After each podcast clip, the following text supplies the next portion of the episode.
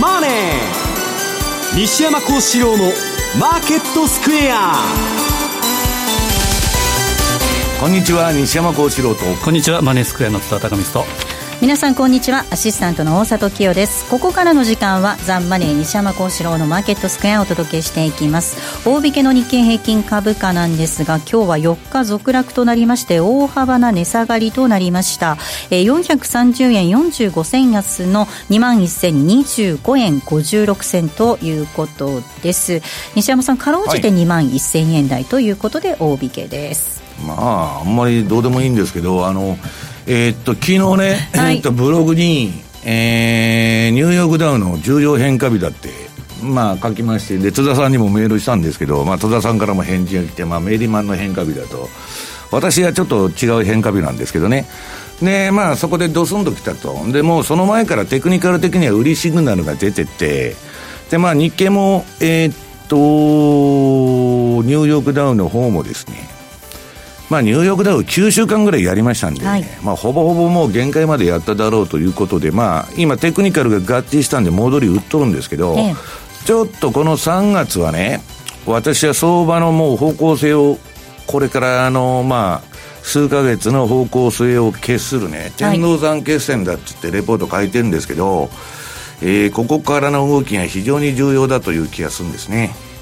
ドル円です。この時間111円の丸2丸3といったところです。津田さん、はい、ドル安がここに来てぐぐぐと進んでおります。そうですね。あのチャート的にもあのプラス1シグマ21日のプラス1シグマ割り込んでるということでちょっとまあそれは惜しかなと。ただ基本的にそんなに弱くないというところですけど為替でいうと昨日ユーロドルがですね ACB とあと、えー、ドラギ総裁の会見想定以上のハト発色ということがあったので、踏み込んでましたね。そうですね。うん、でこれで1.1、まあ2017年6月以来ですかね。えーまあ、下に来てまだ1.12を回復しているというところですけど、ちょっとドル円に関してはもう少し下押しがあるのかなというのがありますけど、うん、111円、まあ、この時間帯に割れるかどうか、このあたりも注目したいところですね。えさて、えー、本日は雇用統計の日ということで特別プレゼントをご用意しています。番組特製のクオカード500円分を5名の方にプレゼントいたしいたします。プレゼントのご応募にはキーワードが必要になってきます。YouTube の画面もしくは番組のエンディングで西山さんが発表してくれる、えー、キーワードを添えていただいてご応募いただきますようお願いいたします。番組ホームページの方からご応募ください。締め切りは3月21日3月21日日ですたくさんのご応募お待ちしておりますえまたこの番組は YouTube でも同時に配信をしています資料もご覧いただきながらお楽しみください動画については番組ホームページの方からご覧くださいえまた番組ではリスナーの皆さんからのコメント質問もお待ちしています投資についての質問など随時受け付けておりますこちらもホームページのコメント欄からお願いいたしますザ・マネーはリスナーの皆さんの投資を応援していきます。それではこの後午後4時までお付き合いください。この番組はマネースケアの提供でお送りします。お聞きの放送はラジオ日経です。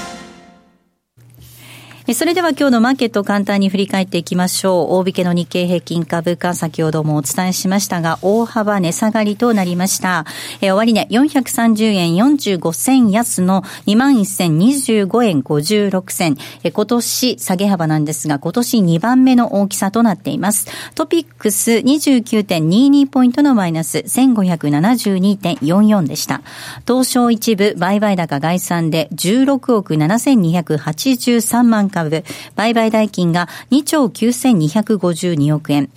えー、そして値上がり銘柄数が107銘柄、対して値下がりが2003銘柄、えー、変わらずは23銘柄となっておりまして、94%近くの銘柄が値下がりする格好となりました。えー、売買代金上位の銘柄です。東証一部です。えー、1位がファーストリテイリング、そして2位がソフトバンクグループ、えー、3位に任天堂が入りまして、4位が三菱 UFJ、5位にソニー、以下トヨタ、ゾゾ、三井住友、武田、東京エレクトロンと続いています。上位10銘柄揃って値下がりです。え続いて為替の動き確認しましょう。えー、ドル円です。この時間111円の丸3丸4です。えー、ユーロ円が124円の3745、そしてユーロドル1.120106での動きとなっています。えー、では、マーケットのポイント、津田さん、お願いいたします。はいえー、まずやはり繰り返しながら、昨日の ECB 理事会と、えー、ドラギ総裁の会見、これが相場の同意になりました。で、ポイント2つ。まずこれまでの政策金利据え置き期間、少なくとも2019年夏の終わりまでというふうに今まで言ってました。まあ、夏の定義がいつだ、9月だ、10月だって話ありましたけど、これを明確に2019年を通してというふうに修正した。うん、来年ですね、うん、ということで、えー、修正されたことと、あと2つ目はですね、市中銀行への TL との、えー、再開の発表であると。で銀行は危ないんですよね。そうですね、まあ、ドイツ銀行はいろいろあります。うん、で、えー、あとは同時に2019年 GDP 見通しを、えー、1.7から1.1へ、えー、これも下方修正。インフレ率も1.6から1.2、これも下方修正と。で、えー、ただですね、この報道では ECB, ECB の内部では下方修正、これしていますけれども、えー、経済見通しは楽観的すぎるというふうな意見も出たという話もあるというところですから、もう一段やっぱり下を見たほうがいいのかなというふうに思います。で、今、世界的に FRB が利上げ休止で、量的、引き締めの終了したということと、あと BOC、カナダなんかは利上げ姿勢、利上げ姿勢の後退があったり、あとは、RBA は金融政策を引き締めバイアスから中立へ変えたり、世界的な金融政策の総ハト派現象というところで、うん、まあ言うなれば、まあ、フォワードにいたですね、アメリカ、えー、イギリス、カナダ、うん、このあたりが知らん間にですね、えー、オフサイドトラップみたいな形でずっと引いてると。はい、となれば今週、えー、来週15日は日銀ですから、うん、えー、どんな手を打ってくるのかな、ただ黒田総裁は打つ手はあるんだと。いうことを以前もおっしゃってましたけれども日銀のね、詳しい統計、今日資料で持ってきてるんですけど、まあね、世界のバブルは日銀が支えてると、今、海外で報道されてるんですけどね。うん最後の支えだったところで、もうこれだけ下がってこられたらですね、下がるところがないと、えー、ECB もこんな形ですから、非常にあの舵取りが難しいなというふうになりました。うん、で、えー、あとはですね、来週の注目材料っていうのは11日、えー、月曜日、えー、アメリカの1月の小売売上高、このあたりを個人的には注目しています。で12月分というのが前前月1.2%の減ということで、えーまあ、この反動の増があるのか、もしくはシャットダウンの影響でまた減になるのか。うんえー、このあたりはですね、マイナス、ということになるとですね、また、えー、景気後退懸念ということがあるので、為替相場には影響を受けそうです。12日火曜日はアメリカの2月 CPI。で、あとは15日の先ほど言った日銀の金融政策決定会合と黒田総裁の会見、このあたりが注目でしょうか。で、チャート的にはですね、今日の市場調査部のレポートにも書いてきたんですけど、トルコリラ、これがですね、やはり下向きの、まあ、トレンド転換サインが出てると。これは後で、えー、資料も見ながらですね、お伝えしたいなと思うんですけれども、この辺が注目ということと、あと打足ながら先ほど言ったメリマンサイクルの需要変化日。これが、まあ、昨日3月7日っていうのもありましたけど、えー、3月15日から18日、このあたりが重要変化というふうに言われています。うんまあ、これも本当に打足の打足ながらシェイクスピアのよく言葉で、じゃあ3月15日には気をつけろと。ジュリア・シーザーの言葉がありますけど、まあ、このあたりの、まあ、因果関係も含めてですね、やはり来週の週末とか、えこのあたりは注意したいなというふうに思いますね。えでは西山さんにお話を伺っていきたいと思います。はい、まあ、昨日は、えー ECB ということになりました。まあ、世界的にハト派現象というご指摘も津田さんからありま。今までがね、結構寝ぼけたような楽観的なことばっか言ってて、今年のね、この番組で説明しましたけど、えー、っと、レーダリオのブリッジウォーターのね、CIO が出てきて、今年の危機のトリガーが、おトリガーは欧州が引くんだと。はいええ2説あるんですよ。中国の景気悪化、世界のね、まあ、あの悪化のトリガーを引くと。まあ今貿易戦争を米朝でやってて、まあもう影響出てるわけですけど、だけど、中国は今ものすごい金融緩和からね、財政出動からまた、やり始めて、PKO もするんじゃないかと株の、いう噂も出てるんですよ。打つ手がある。はい。欧州はね、私の友達も多いんですけども、マイナス金利なんですよ、まだ。そういう状況で量量的緩和を12月に止めましたと。で、8月頃には利上げって言っとったのが、もう来年だと。で、結局ね、欧州の景気が悪いのと、あとその政策的に、まあ日本もそうですけど、金利も何にも持ってない。次不景気来たら何で対応するんだと。はい、まあ、それは、キウイですよね。量的にやるしかないと。で、世界のね、今論調は日本がね、何十年間も臨転機回してすりまくってね、日銀のポートフォリオを、えー、FRB の5倍になってるわけです。GDP 比で見るともう100%の日銀資産持ってると。で、それでもインフレにならないんだからもう回しまくれと、QE を高級化しろみたいなね、楽観的な話も出てるんですけど、まあちょっともうどこの中央銀行もやることはやっちゃったと。で、次に不景気が来た時のバッファが問題になると。うん、でね、えー、っと、この前まで市場何言っとったかっていうと、金融緩和だと、パウエルがもう利上げ、棚上げしますと。で、まあ、セントルイスブ連銀、地区連銀のブラードの話によるとですよ、権力者の意向をそのまま伝えると言われている、3月にも量的縮小を中止だと。これはまあ金融緩和の方向にやなっとるわけで、今まで締めといたのをやめますと。ね。で、株下げてるじゃんと。昨日も ECB が、ドラギが景気悪いから緩和しますって言っとるんですよ。もう引き締めやめますと。株上がらないおかしいじゃないですか。で、私はこの、えー、相場っていうのはファンダメンタルズの支えが何もないんだと。はいえー、世界の企業業績が全部落ちてる。えー、景気指標も悪化していると。株だけ上がってると。これは持続力に、えー、疑問があるということをこの番組で言ってきたわけです。で、それはね、大きくはまあ後のコーナーでやりますけど、金融作業部会っていうのがアメリカで動いてまして、PPT ですね。これがまあ引っ張ってここまで持ってきた相場なんだけど、それがそろそろ息切れじゃないかって2月の半ばからまあ三尊天井パターンになるんじゃないかって言ってるんですけど、まあそれがですね、ちょっと実、えー、具体化の段階に入ったのかなと。でね、これユーロ見てもらうと、はい大札さん、ユーロで儲けられたんですか？なユーロ円なんですけれど。ウキでしたね。ええー、なんか、ショートして儲かったと、売りシグナルに従ったら儲かったっていう話なんですけどね。これあの、ユーロの15分足。これまあバーっと出て、まあ順張りでトレンドが出てね、ええー、まあ下がったと。で、このまあ15分足は ECB の結果を受けてのあれなんで、まあ短期的などうでもいい話です。で、えー、ユーロドルの冷やしを見てもらうと、これ何のトレンドもないぐだぐだした相場が続いてたんですけど、ちょっとね、前の安値が抜けちゃったんですね。売りトレンド出そうですね。いや、これ持ち合いを離れて、ちょっと昨日、この冷やしで売りシグナルがオレンジ色のが点灯してるんですけど、より大きく週足を見てもらうと、はいうんこれね、ちょっと下向きの三角形みたいな感じで揉み合って下げとったんですけど、これ下抜けちゃったから、サポート割ってきた。方向としては騙しになるかもわからないけど、まあ、裏なしょうがないというですね、ええー、ことなんです。で、もう私はメルマガとかでね、今年でもうユーロ円の戻り売りを狙うと。で、まだ本格的な下げじゃないですよ。こんなもん。まだ三角の中に入っとるんですから、あれですけど、ユーロ圏はとにかく景気が良くないということでね、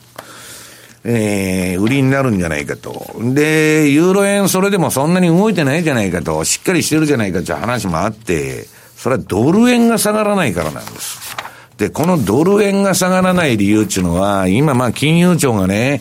えー、いろんな金融機関に検査に入ってます。で、あれやるな、これやるな、何するなと、これは儲けすぎだと、ね、抜きすぎだとか、まあいろんな、まあ、金融機関っていうの皆さん、長短金利差で飯食ってるわけですから、長期も短期もゼロだったら、ビジネスモデルが崩壊してるんです、銀行の。で、投資売りになったりですね、保険売りになったり、いろんな商売やってきた、まあ、その、不動産融資から何からいろんなことやってたんだけど、で、海外投資もですね、まあ、ローン担保証券とか、とか、ジャンク債とか、まあ、不健全なところに相当投資してるわけですよ。で、結局ね、そういうのはもうけしからんちゅう話になってて、知ったら何を始めたかって言ったら、日本の金融機関は今年裸でドル買っとるんです。裸で。前はヘッジ付きと。はい。まあ、為替のヘッジ入れてですね、米債投資っていうのをやっとったんですけど、まあ、半分以上外してると。まあ、裸で単純にドル買ってると。うんいうような流れがありまして、ドル円がなかなか下がらないんです、はい、そういう需給で。えー、っと、日本の銀行の運用なんで、で、めっちゃくちゃな金がアメリカにそれで入ってまして、それがドル円とアメリカの株を支えてるんです。で、日本が、えー、アメリカがね、うん、量的縮小をやったのが、えー、去年のこの10月ぐらいからの株の大きな下げにつながってるわけですけど、もう一つはね、まあ後のコーナーで表見せますけど、日銀がステルス QE で、国債の買い入れめちゃくちゃ減らした。それでドスーン来て、で、1月になったのめちゃくちゃ今増やしとるんです、まだ。で、わーっと上げたと。いうだけの、まあ背景としては、まあ個人も何も誰も動いてない中、ヘッジファンドも動いてない、身内ファン、フルファンドもね、まあ株の上げでどっちか言ったら全部売り方、売り逃げに回ってる中で、まあアメリカの、まあ一部今のうちにやっとかなきゃと、自社株買い。なんとか早くストックオプションを売り抜けたいという人ばっかりでですね、自社株買いと金融作業部会の PKO で上げて、で、これは楽観相場だっつってみんなが湧いとったんですけど、なんか気持ち悪いチャートに見えるなっていうのは後でやるんですけどね。とにかく今ね、今度は、えー、ドル円は、だから今このチャート見せてもらったのかな。はい、で、もうちょっと大きいチャートを見てもらう。はい、まずドル円の週足。これね、壮大な三角持ち合い相場で去年10円も動かなかったと。年間。だんだん縮小してるの三角形の頂点に今向かってる。これは相場的にはですね、マグマが溜まっとるんですね。はい、上か下かどっちか抜けたらすごい怖いんです。うん、で、私は、そうじゃないと円安いくっちゅう人も今すごく多いんですよ、ドルが上がると。で、私はそんなことはどうでもよくて、自分はどう思うかっていうのはこの番組で言ってるだけだと。そうすると、私はどうも円高に離れるんじゃないかと。まあ、間もなく、えー、日米の、えー、通商合協議も始まると。ライトハイザーさん相手にですね、日本になんか得する材料があんのかと。いうと、まあ、為替のとこが問題になっとるってもう報道で出てますんで、俺はやられますよ。実行レートで歴史的な円安水準ですから。でね、この三角持ち合いはもうすでにフラッシュクラッシュでぶち抜けてるんです、下。で、今そこから戻って、この三角持ち合いの元の中に復帰してるんですけど、まあ、このフラッシュクラッシュの安値というのは、ドル円の安値というのは、えー、オセアニア市場でつけた、はい、日本市場でない安値なんです。1月3日うん、9時から5時とかね、9時から3時までの日本市場にこの安値が出てたら、ここがボトムだって言えるんですけど、えーえー、日本市場でなくて早朝のオセアニア市場でつけましたんで、ウェリントンとかシドリーの。そうすると、えー、為替相場の修正として、高値安値は必ずマザーマーケットでつけると。と、いずれですね、この安値を打ちに来るというのが、私のざーっと大雑把な見方なんです。で、私はそれで思惑で相場は張りませんよ。はい、テクニカルが合致したらそこで、円高に軌道が向いたら売りに行くだけで、そんな今みたいにぼやっとした話で動かないと。で、もっと美味しいと思うのはね、ユーロ円相場。これもまあ、基本的には今の戻り過程で戻り売りだって言ってるんですけど、あの、これもドル円と同じく、この安値を打ちに来るんじゃないかなという気がしとるんですね。で、ただ、うちに来ても、その、103円の80から4円っていうのはね、ドル円で言うと、結構硬い節なんですよ。で、そこで止まるかどうか、抜けちゃうとまあ100円コースになるんですけど、まあちょっとですね、えー、今年全般の話ですよ。これは今目先の話してるんじゃなくて、えー、そういう感じで、まあ、えー、どちらかというと私はドルの転換、ドル安反転と、えー、円相場については円高を見てると。で、それはなぜかというとですね、ユーロも、豪州もどこも欧州も、あ欧州も豪州も中国も何もどこも景気悪いと。で、金利持っとるドル買おうというのが、今までの流れだったんですけど、えー、もうですね、アメリカは金利上げないって言ってるわけですから、はい、で、これまた上げ、上げざるを得なくなるかもわかりませんよ。賃金が上がってきたり、うんぬんして。で、そうなると、えー、もう利上げ停止ということになると、ドルを買う理由はないわけです。うんで、まあ、アンデル・フレミングの法則でね、まあ、財政刺激すると通貨高になるという法則があるんですけど、まあ、あの、ねじれ国会の中、トランプがね、壁作ろうと思っても、もう予算がないと。で、非常事態宣言を打って、なんとか米軍の予算からちょろまかして持ってこうみたいなね、金がないんです。もう財政刺激も限界に来てる。そういう中で、ドルを買う理由がないわけです。はいうん、だからまあ、あとは、インフレになったらドル安なんですけど、まだまあ、あの、明確なインフレにはなってないんで、ドルもしっかりしてるんですけど、これでインフレに出てきたら、もうその3つが揃ったらですね、えー、ドル相場っていうのは間もなくドル安に向かうと。で、もうトランプがうるさいじゃないですか。ドル安牽制しとるでしょはい。だからまあ、どっかでドル安に向かうんじゃないかなというのが私のまあ、大雑把な相場感なんですけどね。うんえー、今日は上海総合指数が3%以上値下がりとなっています。これ全人代の前がいつでも高いんですよ。えー、で、全人代の途中から終わると下げるという、もう毎回のパターンでしょ、これ。だから結局はね、アメリカのこの戻し相場も、上海のね、異常高みたいな相場も、はいまあ、言ってみれば作られたですね、うん、自作自演相場なんですね。で、それに買いで乗ってもいいんですよ、皆さん。はい賞味期限を考えないといけないということなんですね。田さん、これ、中国なのか、欧州なのか、次のトリガー、どこになるのかよくわからないんですが、まだ金融政策の打ち手があるかないかっていう点で見てみると、やっぱり中国の方がっていう形になりますかね。まあ、おそらくその震源地は中国だろうっていう話は多いんですけど、うん、まあ、今、例えば、えー、中国のその共産党内部でもですねいろいろ派閥構想があるとかですね、うん、いろんな話があったり、してますけれども、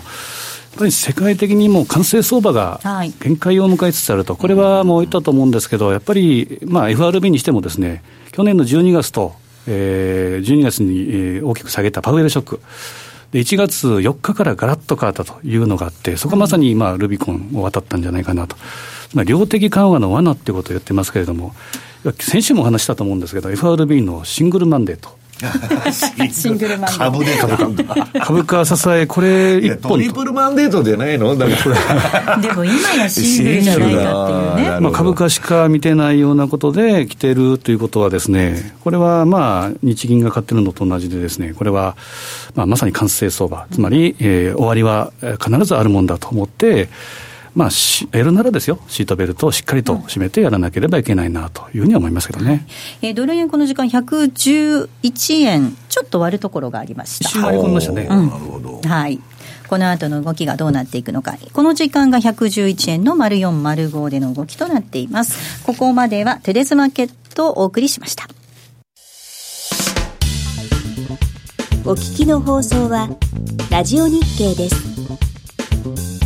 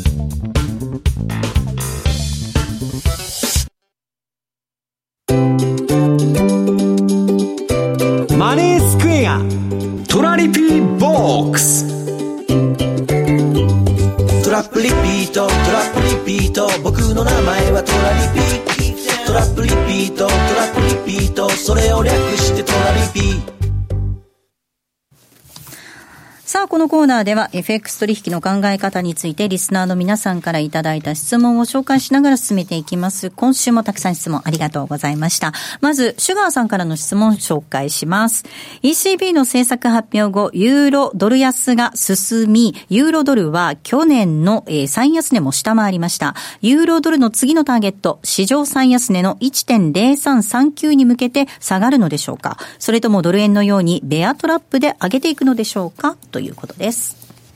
まあ、ドル相場次第だと思うんですけど、本来はね、ドルが売られたら、カウンターでユーロが買われなきゃいけないんですけど、はい、まあ、ユーロが今言ったように経済フラフラでね、えー、まあ、危機のトリガー引くんじゃないかと、まあ、金融機関の問題もいろいろ抱えてまして、で、私はね、まあ、それ、えっ、と、いくらだったっけ、安値の。1.0339。まあ、別に、あの、みんな言ってるのはパリティまで行ってもおかしくないな、ということは言っとるわけです。だから、ユーロドル相場よりも、今まあ先ほどユーロドルのチャート紹介したんですけど、私は同時に円高が来ると思ってるんですから、ユーロ円を、まあどっかで売りたいなというふうに考えてるんですけどね。はい、まあ別にパリティまで行ってもおかしくないと。はい。はい。えー、続いてが、えー、チャコタさんです。トランプ氏は貿易赤字をなくすためにあちこちに関税をかけたり減税したり奮闘したんじゃないでしょうか。なのに奮闘努力の甲斐もなく史上最大の貿易赤字叩き出してしまいました。どうしてこんなことになってしまったのでしょうか。うん、これは根回しで、ものにはね、皆さん順序があるんです。最初からバーンと過激なことやると根回しができてないんで、お前何やっとんだと。ね。一応いろんな努力をするわけです。はい、あれやってもいけません、これやってもいけません。で、関税かけたりうんぬんして、アメリカの赤字が減らないっていうのはね、実はもう80年代で答えが出てる関税やろうが、数量規制やろうが、為替をドル安にしようが、何してもアメリカの貿易な赤字なんか減らないんです。大体派遣国っていうのは赤字垂れ流しになっちゃうんですから、もともとは。で、減らないっていう結論はトランプも分かってんだけど、彼は真剣に、えー、貿易赤字をゼロにしようと、それでも思ってるわけです。それで、えっと、どう言ったらいいのかな。最後はね、うん、私がこの番組で言ってますけど、それはトランプが8年やるとしたら、もし、第二のプラザ合意をやりたいんです。今のアメリカのね、今、レーダリオでもビル、えー、っと、なんだっけ、えー、っと、ジム・ロジャーズでもガンドラックでも全部債務、債務、債務。はい、グリーンスパンも債務、債務。借金が問題になってるんです。この大きく膨れ上がって、両立てになって世界経済、借金も増え、資産も増えとると、どこまで可能かという議論をみんながしてるわけです。で、要するにですね、アメリカこんな大借金になっちゃって、えー、どういうふうに始末するんですかと。コツコツ国民が働いて、税金で埋めましょうと。そんなことをあのアメリカ人がやるわけがない。ドルの価値を半分にしたら、海外からファイナンスして飯食っとんですから。ね。ドルの価値を半分に下がれば、借金半分になるんですから、そっち選択するに決まってるじゃないですか。うん、だから物には順序があって、これ無駄なんです、やっても。ただトランプがなんでこういうことをやってるかというと、アメリカ人の雇用が一番大事だと。世界景気が悪化していく中で、自国民の雇用さえ守られればいいと。だから製造業も全部戻せと。日本もアメリカに工場を作れ。そら、えー、どっかにメキシコに出てくなとかね。全部、アメリカ人のための雇用が彼の頭の中にあるわけです。だからこういう政策やってんだって、いくらやったってアメリカの赤字なんか減りませんから。うん、はい。津田さん、トランプさんといえばディールですから、こう高いハードル掲げて相手にふっかけますよね、うん、落としどころをそれで探る。まあそうです、まあ、セールスマンがよくやるやつですけど。基本はあの2つ追っかけてる、貿易、えーまあ、戦争を仕掛けようということと、あと株高をしようと。要はこれは基本的にはアブハチ取らずで、基本どっち、両方失敗する両方失敗しちゃうんですね。ただ、片方の貿易赤字、貿易戦争ってこれは選挙ですから。でよくよく考えたら、アメリカっていうのは基本的には世界で見たら、まあ、唯一のアウタルキー経済、自給自足で賄えるわけですから、うんね、ドメスティックで食えると。まあ、偉大なるドメスティックカントリーって西山さんいつもおっしゃってますけど、うん、ということは、そこでの条件は何かというと、やっぱドルが高くなったら困るということなので、うん、ドル安、まあ、借金減らすにはドル安をしようということですから、まあ、そういった意味でもなかなかやっぱりドルだドル円っていうのは上に行きづらいなとは思いますけどね。続いての質問です。低空のチャンスやさんからいただきました。えー、西山さんやレイダリオの意見を参考に慎重なトレードや投資をしていたら、知り合いの元証券会社の人から、潮目はもう変わったんがわからんのか、下がったら絶好の買い場やん、簡単な相場でわからんのか、とどやされました。えー、レイダリオも、は、と話をしたら、レイダリオ教信者か、レイダリオもとっくに強気転換しとるで、と言われて、ほんまにはそう思えんので、えー、西山さんのご意見を教えてください、ね、相場なんちゅうのは、どんな相場感持とうと人の勝手なんですよ。で、誰々さんが言ってるとか、何々さんが言ってるじゃなくて、最終的には自分で決断しないと、まずダメだと。それはまず前提条件。で、私はね、去年のクリスマスにレポート書いて、米株は買い場だっつってレポート出しとるわけです。あの CNN のね、メーターが、えー、10振り切ってうんぬんで、絶好のまあ買い場だと、そこは。で、今、金融産業部会が動いて、その PKO 相場でね、私はじゃあ買ってないかずっと買いシグナルが出てるわけですから、自動売買とかで。みんな買いで乗っとるわけです。だけど、私が言ってるのはそういう売買の細かいことじゃなくて、要するに、えー、っと、我々が相場で生き残ろうと思ったら時代の変化に対応しないとダメだと。で、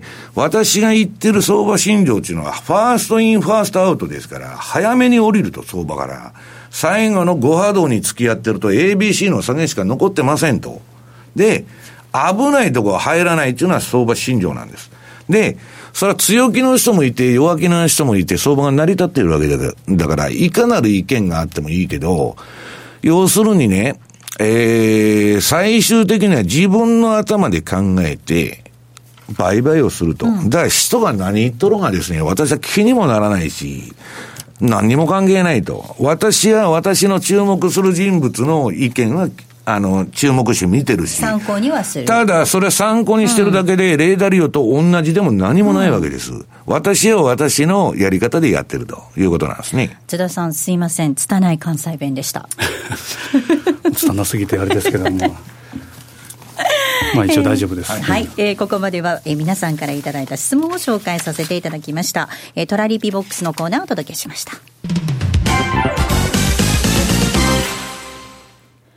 FX を始めてみようとお考えならマネースケアで、独自のアイデアとテクノロジーがあなたの運用をサポートします。特許取得済みのオリジナル注文トラリピは、手間や時間はかけずにしっかり運用できる時間を資産に変えるテクノロジー。手数料も無料になって、さらに使いやすくなったと、FX 初心者からベテランの方まで多くのお客様よりご好評いただいております。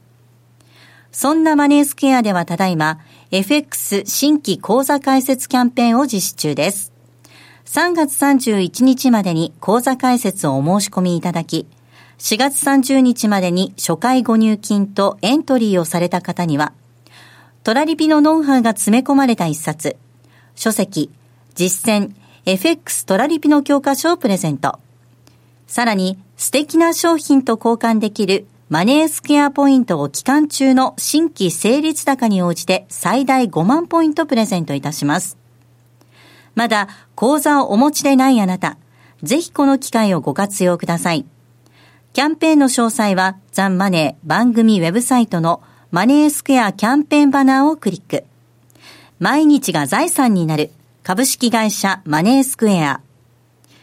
金融商品取引業関東財務局長金賞番号第2797号。当社の取扱い商品は投資元本以上の損失が生じる恐れがあります。契約締結前交付書面をよくご理解された上でお取引ください。お聞きの放送は、ラジオ日経です。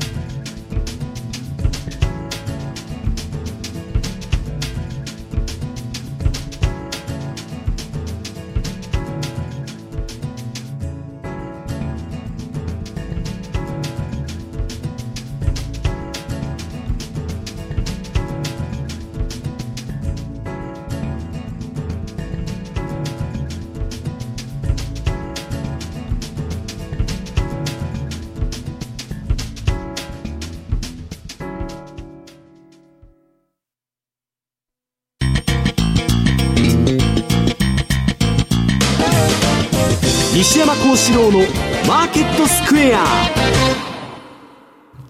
さあ、このコーナーでは、マーケットの見方について、西山さんにいろいろな角度で教えていただきます。今日のテーマです。ニューヨークダウの三尊天井懸念ということでお話を伺っていきます。はい、えー、私は危ないとこは入らないと。で、危ないかどうか分かんない。そんなことは思い込みでね、えー、勝手なあれかも味方かもわからないんですけど、とりあえず、これ危ないなっていうとこは入らないっていうのを相場診療にしてるんです。でね、えー、っと、これニューヨークダウの冷やしまずチャート、このチャート、あの、黒っぽいのがあって、もう最近はもう津田さんが専門家になっちゃって、あの、ファイナンシャルアストロロジー、金融先生術ですね。えー、これでまあ重要変化部では水星逆行だと、まあいろいろ言ってるわけですけど、まあ私のこのチャートでもですね、えー、この直近で変化日が、えー、なんだっけ、えー、丸のついたとこがもう転換日だったと。でね、私が見てるのは、このね、一番下の赤いライン。はい。これがね、必ず反転するわけじゃないんですけど、相場の反転ポイントによーくなるんです。うん、で、これ、このチャートの右側に白い縦の線がなっとるところにちょうど赤い丸がチャートついてるんですけど、下見たら、この、これが反転して上がっていくときでしょ、今。あの、これ、えー、っと、うん、下の赤い線がちょうど上に上がってそう、上に反転して。てきてるところ。いやいや、さ、今下がってるんじゃなしに、これはずっとこの周期なんです。決まった周期なんです。はい、私が言ってるのは、バーッと縦の、うん、えー、白い点線がついてるでしょうと。はい、で、これ転換点じゃないですか、この、うん、はい。で、そのチャートの上見てください。はい。丸ついてピンク色い、ま、丸、ピンク色の丸がついてるでしょ。はい、大体ついてます。うん。点線の入ってるところは。これはメリマンの変化日なんですね、津田さんが言っとる。うん、そこから反転しとるわけです。うん、で、テクニカルも、わーっとこの MA オシレーターだとかね、まあ、だんだん力がなくなってきて、バーっと落ちてると。でね、昨日は実はもう一つは、えっと、新月日とかね、まあ、いろんな重要な、まあ、あの、企業秘密なんで申しませんけど、あの、ブログに書いたわけです。えっと、ニューヨークダウの重要変化日ですと。これを書きまして、で、まあ、ドーンと落ちてくれたと。で、今日日経もドーンと落ちとるところ、まあ、なん、何の商品で見ても変化日ですんで、一緒なんですけど、で、私が見てるのはね、この、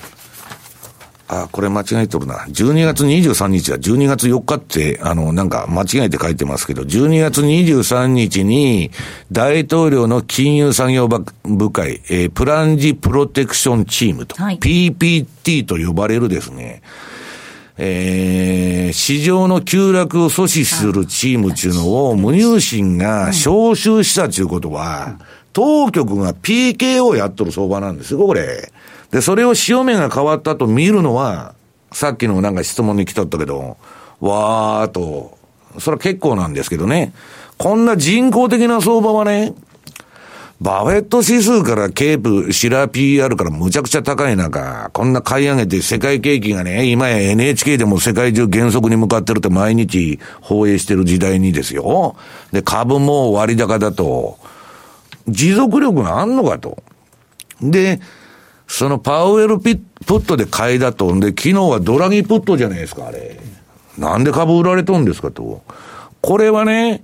えー、なんとかプットよりも、要するに景気の悪化とか企業業績の方が勝っちゃってきたっていうことなんですよ。こっから買えるかということで下げてるわけ。で、このまあ年金にね、債券売らして株買わしたり、まあいろんなね、ばあの、バーナンキが急にあの、土転してですよ、1月からうんぬんしたりしたんだけど、はい、あ、はい、パウエルが。こあ、パウエルが、はい。これはもういいとこまで来たって言ってるわけです。それが、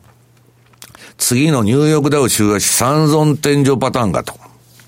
この三尊天井っていうのはそんなね、頻繁に出るわけじゃないし、ヘッドショルダーですね、英語で言うと。頭があって、両肩があると。で、この頭の去年のトップ10月3日かななんかそれを抜いちゃうと、これはエリオット波動のカウントから何から打ち直して修正して、5波動がエクステンション、まだ延長して上がっていくという流れになるんですけど、仮にここで高値を抜けずに、折り返して相場が下がってくると。で、下がってきて、で、仮にですよ、このあのチャートで出てる、えー、っと、この、えー、この前の安値ですね。えー、これ、いくらだっけ？丸一といううん、丸一って打ったとこ、ねはい、これ切っちゃったら、奈落の底相場なんですよ。だから、危なく見えるとこっていうのはどういうことかというと、この三尊に見えてるうちは、高値抜いてから買うんです、私は。はい。買うとしたら。うん、こんな高値抜いてないね、もうあと何百ドルで抜くっちゅうとこで、絶対買わないと。で、むしろ、この三尊パターンに陥る可能性の方が高いだろうと。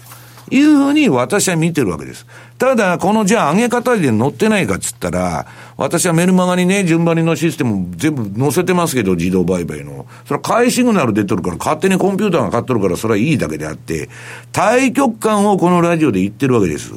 で、これは危ないだろうと、誰が見ても。でね、長期投資の絶好の会話だっつって、誰がそんなこと言ってんだと。ね。これの影響なんですよ。はい。この日銀の次の、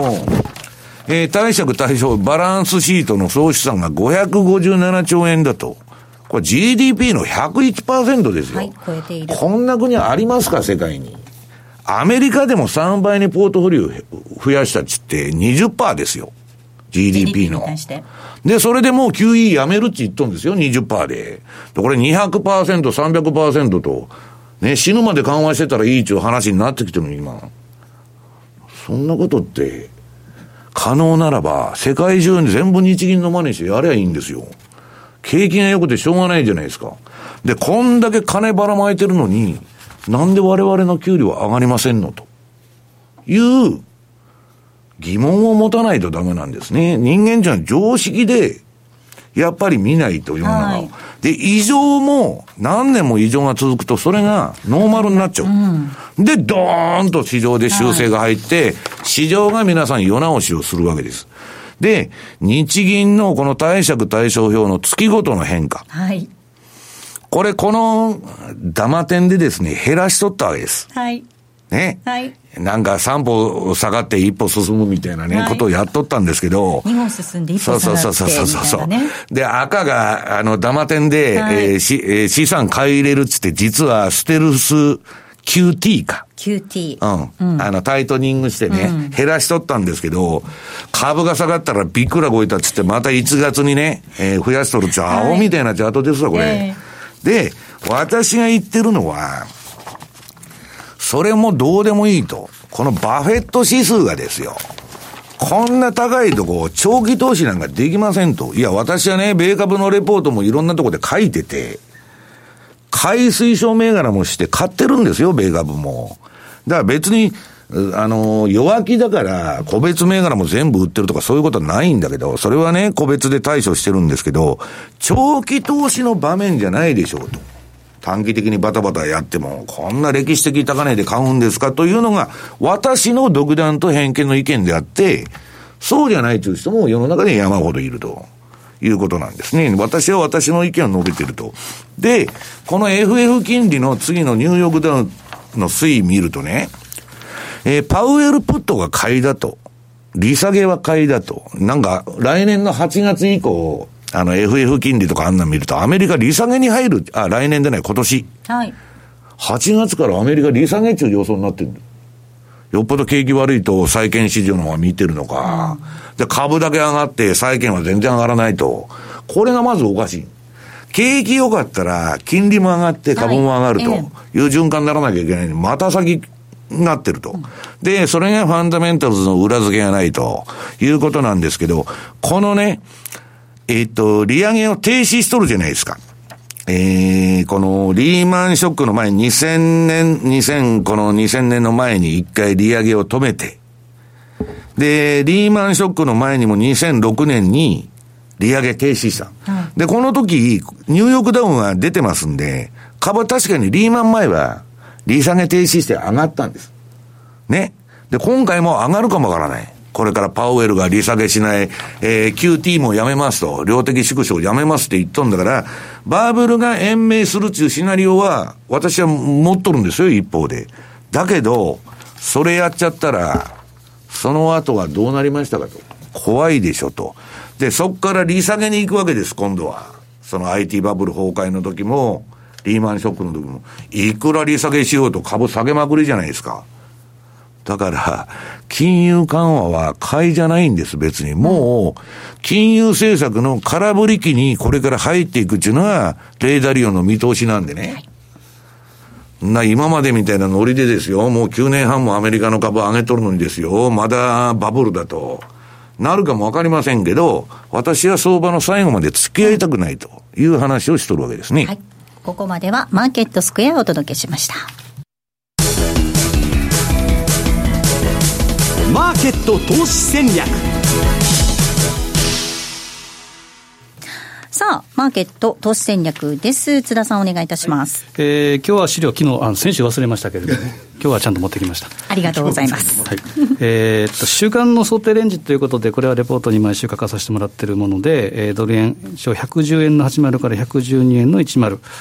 で、えー注目はトルコリラ、えー100えー9 19円の80、まあ、20円ちょっと割り込むかなと、で、20円の70っていうのを一応チャート上で予測して、でちょっとあの、まあ、チャート見ていくと、ドル円、これはですね、ちょっとこの番組に来る前ということですから、えー、21日のボリンジャー、えー、111円の54というのがプラス1シグマでサポートされるかどうか、まあ、終値レベルですから、なんともまだ言えませんけれども、今111円をちょっと今日割り込んでるようなところ。で、もしこの111円の54というのを割り込むと、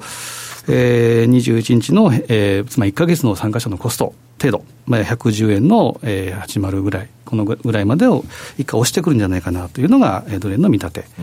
で次、トルコリラがですね、これは政策金利の発表があって、これは、えー変化なしということなんですけど、やはりそこに絡んでくるのが、やっぱり政府、つまりエルドアンの利下げ圧力があるんじゃないかという、まあそれとロシアから武器買っちゃったからね、アメリカが止めとるのにね。非常にあの、不安定な、えーまあ、中東情勢も当然絡みながらもあるんですが、まあ、やっぱ政治的な圧力ということと、やっぱチャートはですね、ずっと上値を抑えてるような形だったところが、えーまず26日の地高スパンが下抜けをした、これは言うなれば26日、つまり約1か月前の、えー市場参加者の,、えーその保有レートが、え現状、下回ってるってことは、買い方にアゲンスト、で売り方にフェーバーということですから、要はそっち方向、フェーバーの方に動くということですから、やっぱ下向きのサインというふうに見るべきということと、あとはマイナス2シグマ、これを割り込んだ、えーということ。で、あとはプラマイ2がぐーっとこう21日の移動平均線に対して広がっているエクスパンションというのは、これ今までのトレンドが強まるサインということは、当然、やっぱ下下押しのシグナルというふうに見るべきなので、まあ、相対的、まあ、あの割安感とかいうことで買わないまあ方がいいと、値頃感は禁値頃感は物という禁物と、んやっぱり下に向かうなということをやっぱり見るべきだと思います。で、しばらくは下値を試してくるということですから、まあ、19円の8番ないしは19円の50、このあたりはじわじわと、じりじりと下げてくるというふうに見た方がいいかもしれませんね。はい、ここまでは投資戦略をお届けしました。さあ、お送りしてまいりました。えー、ザンマネー、西山こしらのマーケットスクエア、そろそろお別れです。キーワードお願いいたします。えーっと、キーワードは春到来です。春到来。はい、えー皆さんこちらを添えていただいてご応募いただきますようお願いいたします。ここまでのお相手は、西山幸四郎と、マネースクエアの須田隆光と大里清でした。さよなら。この番組はマネースクエアの提供でお送りしました。